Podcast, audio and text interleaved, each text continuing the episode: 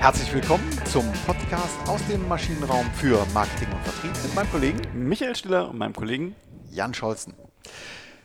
Vielen Dank zunächst äh, nochmal für Likes, Weiterempfehlungen. Wir sehen steigende Hörerzahlen, das freut uns. Wir freuen uns auch über Hinweise, Kritik, ähm, Anmerkungen, Weiterempfehlungen ähm, zu Themen, was Themen angeht. Genau, Themenvorschläge, immer wichtig und interessant für uns. Ganz, ganz, ganz genau.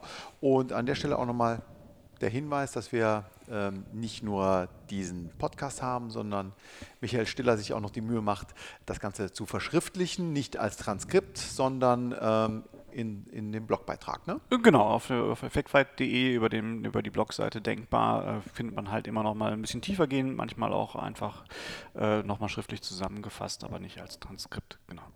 Genau, prima. Ja, dann machen wir in dieser Woche weiter mit dem Thema Customer Journey, was wir letzte Woche schon begonnen haben, aber ähm, die Weltreise ist sozusagen abgeschlossen.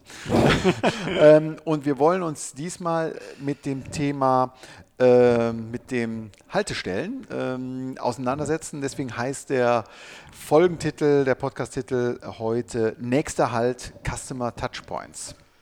Micha, was sind Customer Touchpoints?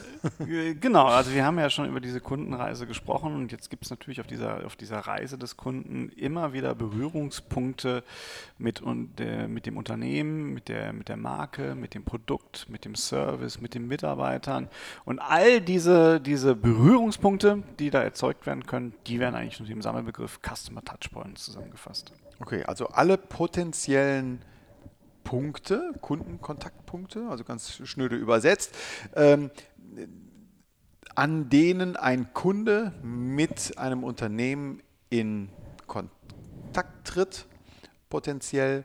Das sind die sogenannten neudeutsch benannten Customer Touchpoints. Also es kann beispielsweise ein Social Media Kontakt sein, ein Newsletter könnte es sein, eine Befragung könnte es sein. Die Empfehlung eines Freundes. Die Empfehlung eines Freundes, okay, die Weiterempfehlung. Ganz einfach die, ähm, die, der Kontakt zu einem Vertriebsmitarbeiter könnte ein Kontakt sein.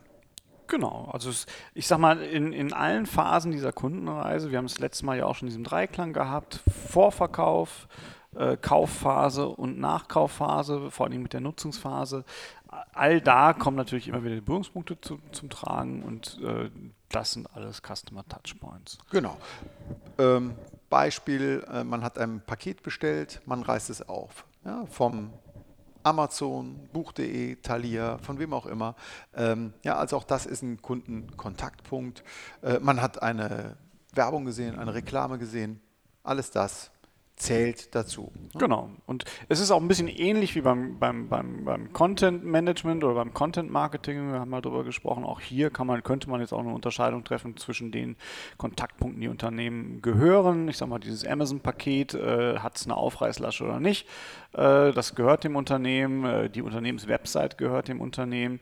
Es gibt aber auch einfach bezahlte Kontaktpunkte wie Werbung, Plakate, ähm, irgendwelche Online-Ads, die man haben kann. Ähm, und es gibt letztendlich auch diese verdienten Kontaktpunkte, da wo, der, wo die, unsere Kunden quasi oder vielleicht auch die potenziellen Kunden anfangen, über uns zu sprechen. Äh, irgendwelche Foren, wo die Nike-Turnschuhe besonders gehypt werden. Äh, wir hatten das Beispiel Tesla, wo Tesla-Kunden ihre, ihre Fahrt im Tesla halt besonders äh, irgendwo posten in irgendwelchen Communities. Mhm. All das wären halt sogenannte verdiente Kontaktpunkte. Genau, Earned Content. Ähm, Nochmal kurz die Brücke zu letzter Woche, zur Customer Journey. Das ist ja ein Hauptnutzenargument, dass man sich von diesen althergebrachten Kaufentscheidungsphasen nicht verabschiedet, aber die doch deutlich in die Länge zieht, was Vorkauf, Kauf und Nachkauf angeht. Warum? Weil ich im Nachkauf eben äh, darauf baue, über ein gutes Erlebnis, was ich dem Kunden biete, äh, ihn dazu zu animieren, eben glaubwürdig und für mich als Unternehmen deutlich günstiger darüber zu sprechen. Das ist der sogenannte Earned Content. Also ich habe als Unternehmen was äh, verdient, nämlich in der Form, dass der Kunde gut über mich gesprochen hat. Genau. Und das, was du jetzt gerade auch nochmal so schön zurück äh, oder, oder, oder, zusammengefasst hast aus der, aus, aus der, von der Customer Journey, ähm, ich sag mal, die Customer Touchpoints sind jetzt quasi die Operationalisierung dieser Customer Journey. Also mhm. da, wo ich wirklich Stellhebel sehe, da, wo ich anfangen kann, was zu verändern, das sind die Touchpoints. Okay, habe ich verstanden soweit. Ähm, jetzt gibt es, wenn ich das richtig verstanden habe, unterschiedliche Arten von Touchpoints. Also wenn ich kaufe tatsächlich, also die Phase der Entscheidung und des Kaufs, dann, dann ist das der Kauf-Touchpoint, soweit so gut. Aber ähm, gibt es da noch andere Kriterien oder Einteilungsmuster, die da, eine, die da einen Sinn machen? Ich könnte es jetzt auch nochmal in, in ähm, ich sag mal, ja, fünf Kategorien mehr oder weniger ähm, äh, einteilen. Das sind äh, sogenannte Influencing Touchpoints. Also sorry fürs Disco-Deutsch jetzt nochmal, aber das, äh, die Literatur äh, Denglisch da schon sehr vor sich her. Ähm, also die, die beeinflussenden Kundenkontaktpunkte. Ähm, da, wo ich in der Phase der Informationssuche ähm, Social Media Inhalte bekomme, wo ich äh, Mund-zu-Mund-Propaganda äh, bekomme. Ähm, all das sind, sind halt entsprechende Punkte, äh, die mich halt selbst in der Informationssuche beeinflussen. Mhm. Ich habe die Vorverkaufskundenkontaktpunkte, äh, also die Pre-Purchase äh. Äh, alles da, wo, wo die Kaufentscheidung vorbereitet wird, wo ich Punkte habe. Das kann auch schon der Verkäufer sein, zum Beispiel auch als, als Verkaufspunkt. Äh, ich habe die Kaufsphase, äh, die, die Purchase Touchpoints. Ähm, da, wo ich genau im Akt des Kaufens bin und, und die, die, manchmal fällt das zusammen, Kaufentscheidung treffen und Akt des Kaufens. Ich habe danach die Phase der, der Nachkaufs-Touchpoints, also der After-Purchase-Touchpoints. Und letztendlich als fünfte Kategorie wiederum Influencing, also Beeinflussungs-Touchpoints, aber jetzt nicht mehr da, wo ich als Kunde beeinflusst werde, sondern da, wo ich andere Kunden wiederum oder potenzielle Kunden beeinflusse. Okay, also ich beginne mit Beeinflussung, dann kommt Vorkauf, Touchpoint, dann kommt der Kauf, dann kommt der Nachkauf und dann kommt wieder die Beeinflussung. Also ein schönes Fünf-Punkte-Raster, unter das man seine eigenen Touchpoints auf jeden Fall gliedern kann. Ne? Genau. Gut. Ähm, ja, jetzt langsam Butter bei die Fische. Lass uns doch mal ein Beispiel bringen. Also wir sind etwas theoretisch, glaube ich, gerade unterwegs. Zumindest äh, ist das meine Wahrnehmung. Ähm, du kennst dich aus in der Energiewirtschaft. Was wäre denn so ein, so ein ähm, gutes Beispiel für einen ersten Kontaktpunkt bei einem Strom, potenziellen Stromkunden? Das kann jetzt äh, zum Beispiel der Besuch im Rhein-Energiestadion sein. Also ein Besuch, im, ein Besuch im Stadion. Äh, ja, Warum? Also äh, hier in Köln wird ja. das Stadion von der Rhein-Energie gesponsert. Mhm. Ne, wenn, ich, wenn ich FC-Fan bin, was ich äh, äh, manchmal auch erschreckenderweise bin, ähm, gehe ich halt ins Stadion. Das Stadion heißt Rhein-Energiestadion. Rhein-Energie ist aber auch der äh, Energieversorger hier in Köln. Okay, ehemalige Stadtwerke, genau. Glaube ich zumindest. Ja. Na, Im weiteren Sinne. Im weiteren Sinne, Gut. genau. Mhm. Ähm, das, das ist so, so der erste äh, Touchpoint, den ich habe. Dann habe ich vielleicht ein Plakat, äh, was ich sehe, ähm, wo ich, äh, das ich berühren möchte. Und jetzt kommt aber halt der, der entscheidende Punkt, glaube ich, und vielleicht sollten wir da nochmal drüber, drüber sprechen, wenn ich mir dieser Kundenkontaktpunkte, dieser Touchpoints gewiss werden möchte, habe ich grundsätzlich mal zwei Möglichkeiten. Die erste Möglichkeit ist, und das machen leider Gottes viele Unternehmen falsch, die sammeln diese Kontaktpunkte aus ihrer eigenen Brille heraus. Mhm. Also was glauben wir denn, wann der Kunde das erste Mal Kontaktpunkte hat, wo auch immer so ein bisschen Wunsch noch mit drin steht. Also Unternehmenszentrierung statt Kundenzentrierung. Genau. Ja, ich ne? gucke, wo äh, wird denn ähm, das Kundenmailing verschickt? Äh, wer textet das? Äh, ja, also aus dieser Sicht her, wann geht das Mahnschreiben raus? Genau, welche Aber, Abteilung äh, macht da eigentlich ja. was im, im Bereich der, der Kundenkontakte? Und das ist vielleicht, äh, das ist, oder sicherlich ist das, ist das nicht das, äh, das Mittel der Wahl, das ist ja diese Inside-Out-Perspektive, mhm. aber eigentlich wollen wir ja den, den Blick vom Kunden auf uns genau. haben, also Outside-In. Jetzt komme ich gar nicht mehr drum herum, als dein, äh, ich meine, du forderst es ja auch immer wieder ein von mir. Dass, ja, stimmt, äh, aber was denn? Das, das Thema äh, Personas auch auf den Ach, Tisch da war es wieder, ja, okay. Also wenn ich als Unternehmen mir ein Bild machen will, dann macht es immer Sinn, mir den Kunden so konkret wie möglich vorzustellen. Da hilft halt einfach wieder so ein Persona-Konzept. Genau, ich könnte aber natürlich auch die Marktforschung bemühen ist deutlich aufwendiger möglicherweise. Gibt auch Kopplungen vielleicht vom Persona-Konzept, das man über Marktforschung generiert. Gehen wir gleich vielleicht noch drüber ein. Aber ähm, richtig, was ich vollkommen unterschreibe, ähm, aus Kundensicht denken. Äh, wenn ich einen Versorger, einen Stromversorger wechseln möchte, dann ähm, äh, mir ist es egal, Hauptsache ich spare 30 Euro pro Jahr dann gehe ich zu Verivox. Also diese, diese Denke. Also jemand, der wechseln möchte, geht auf, über ein Vergleichsportal oder billiger Strom oder was auch immer, ähm, dann muss ich das berücksichtigen. Ja, aber das, der, der, Unterschied ist glaube ich, der, dass man jetzt, das war jetzt so typische Unternehmenssicht. Ne? Mhm. Also ich glaube, ist, der Preis ist wichtig, äh, also mhm. wird der Kunde über Verivox gehen. Wenn ich jetzt aus Kundensicht denke, ist es vielleicht aber auch einfach so, eigentlich ist mir der Versorger total egal. Deswegen habe ich meinen Vormieter gefragt beim Einziehen, wo der denn war, und da gehe ich jetzt auch hin. Mhm. Also äh, Dinge, die, die überhaupt äh, mir jetzt gar nicht so bewusst sind, die ich auch nur ganz schwer beeinflussen kann, wo mir aber die Customer Journey wieder hilft, zu sagen, naja, also wenn der Vormieter jetzt auch happy war, mhm. dann sagt er vielleicht, äh, geht zur reinen Energie, ich habe da nie Probleme gehabt. Okay, ähm, aber was heißt das dann jetzt für ein Unternehmen? Ich habe hab hier fünf Kategorien bekommen. Ähm, ich weiß, dass es wichtige Kundenkontaktpunkte gibt. Ich weiß, dass es viel davon gibt. Was ist denn jetzt unsere, unsere, unser Fingerzeig, unser, unser Hinweis an die Hörerinnen und Hörer? Also ich würde immer jetzt so vorgehen, wenn, ich, wenn, oft, wenn wir so Projekte machen. Äh, der erste Grundsatz ist beim, beim Sammeln dieser, dieser Customer Touchpoints, und das widerstrebt mir eigentlich total, das zu sagen, aber Quantität vor Qualität.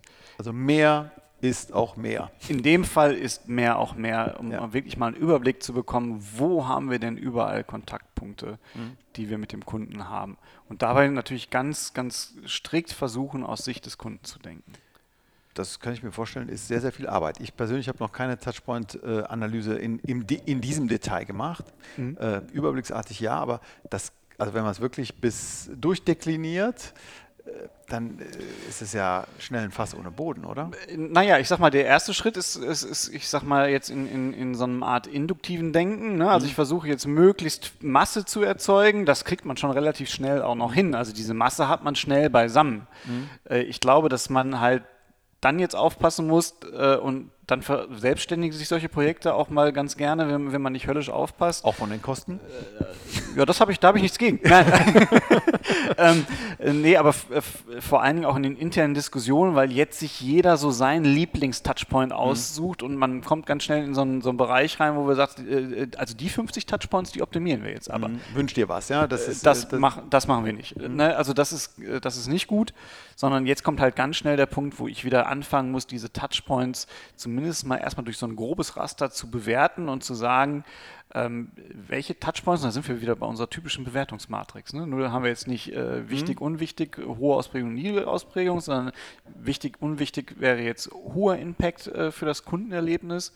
Und da fängt schon mal der erste Punkt an. Ich muss mir jetzt überlegen, was ist mir denn wichtig am Kundenerlebnis? Ja. Also wenn ich viel vom Weiterempfehlungsgeschäft genau. lebe, dann muss ich natürlich hinten auf Nutzungszufriedenheit stark mhm. äh, achten, auf Weiterempfehlungsverhalten.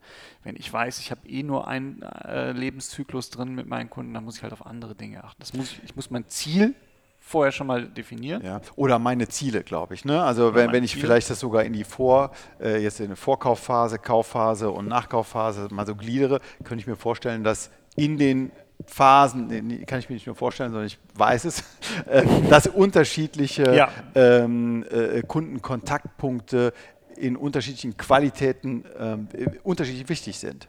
Ja? Genau, und das ist halt so die zweite Dimension. Also ich muss mir einmal überlegen, äh, hat es einen hohen Impact auf mein, mein Ziel oder ein geringes? Äh, nehmen wir mal das Kundenerlebnis jetzt mal so als Überbegriff für die Ziele, mhm. die ich da erreichen möchte.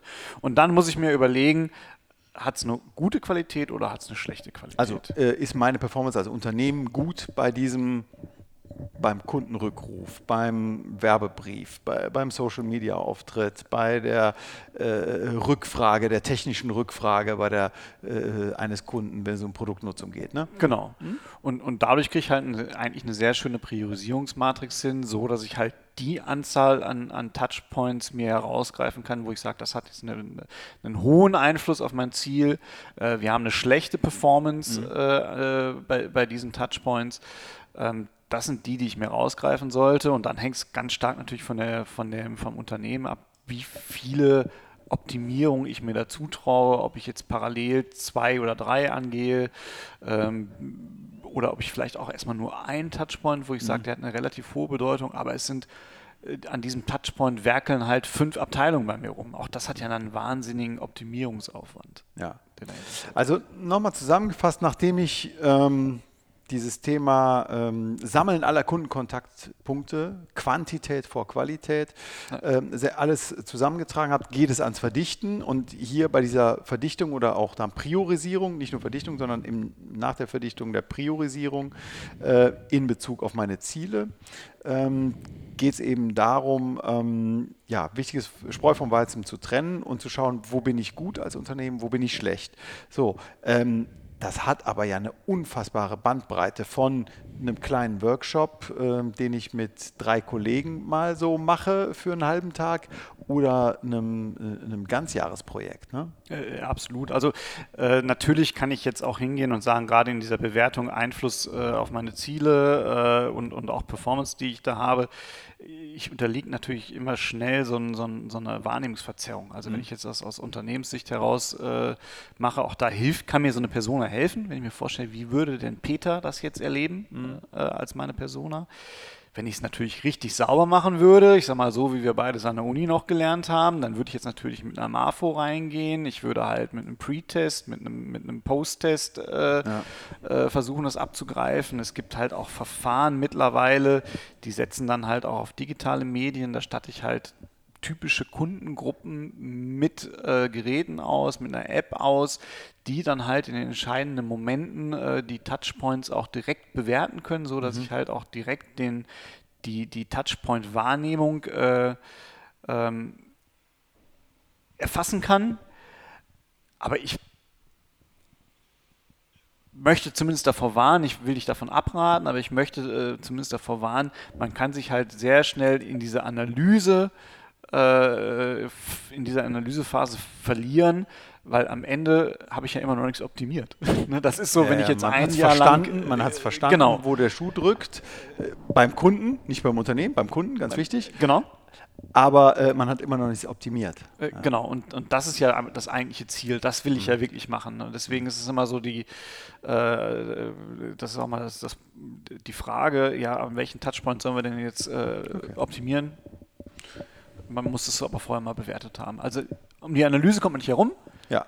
Nur nicht akademisieren. Nicht unnötig akademisieren. Nicht unnötig akademisieren, äh, wirtschaftlich halten, äh, wichtiges priorisieren und auch verbessern dann ja. tatsächlich. Ähm, aber Unwichtiges, äh, auch gegen Widerstände äh, innerhalb des Unternehmens äh, einfach darauf verzichten. Ansonsten ähm, äh, ja, optimiert man an der falschen Stelle ne? mhm. und, äh, und es wird einfach unwirtschaftlich. Und ich kann es ja auch zweistufig machen. Ne? Ich kann ja mhm. einmal intern äh, bewerten und mhm. da, wo ich sage, das sind jetzt meine priorisierten Touchpoints, da kann ich ja immer noch einem NAFO zu machen. Sehr gezielt dann. Prima. Also, Vorteil der Customer Touchpoint Herangehensweise, Analyse, der Handlungsbedarf wird sichtbar ne, für genau. das Unternehmen. Wir, wir, sehen, wo wir gut sind, wo wir weniger gut sind. Wir sehen überhaupt erstmal, an, welchen, äh, an, an welcher Fülle von äh, Touchpoints wir unterwegs sind, ob das digital ist, ob das persönlich ist. Also eine Fülle ist auch schon mal ganz ähm, äh, augenöffnend, def definitiv. Ja. Ich glaube, man, ja, man, man sieht auch, wo man äh, besser oder schlechter ist als, als der Wettbewerb. Ähm, obwohl wir den Wettbewerb nicht so hochhalten. Der Kunde, der Endkunde ist immer wichtiger als der Wettbewerb. Genau. Prima. Also ich höre so raus im Fazit, ein brauchbares, ein brauchbarer Denkansatz der Customer Journey. Absolut. Ein brauchbarer Ansatz. Ich bekomme eine hohe Transparenz über mein Kundenverhalten mhm. oder das Verhalten meiner Kunden. Äh, und ich äh, kann äh, dann doch relativ gut auch erkennen, wo habe ich jetzt wirklich großen Handlungsbedarf und wo habe ich kleineren Handlungsbedarf. Genau kleine Einschränkungen, also ist es keine uneingeschränkte Empfehlung äh, oder eine bedingte Empfehlung, die wir hier aussprechen. Die Gefahr der Überforderung der Organisation oder eines Projektteams, ähm, dass man den Wald vor lauter Kontakten nee, nicht mehr sieht, genau. ähm, äh, die ist schon da. Also da immer dieses Thema, dieses Effizienzdenken, äh, sollte man auf jeden Fall bei so einem Projekt ähm, berücksichtigen. Ansonsten Customer Journey, ein durchaus ähm, sinnvolles, zeitgemäßes Denkmodell. Denkmodell, ganz genau. genau. Prima. Dann sind wir soweit durch für diese Woche. Vielen Dank fürs Zuhören. Ich würde sagen, wir hören uns nächste Woche mit noch mehr Hörerinnen und Hörern. Vielen Dank fürs Weiterempfehlen. Bis dann. Bis dann. Tschüss. Tschüss.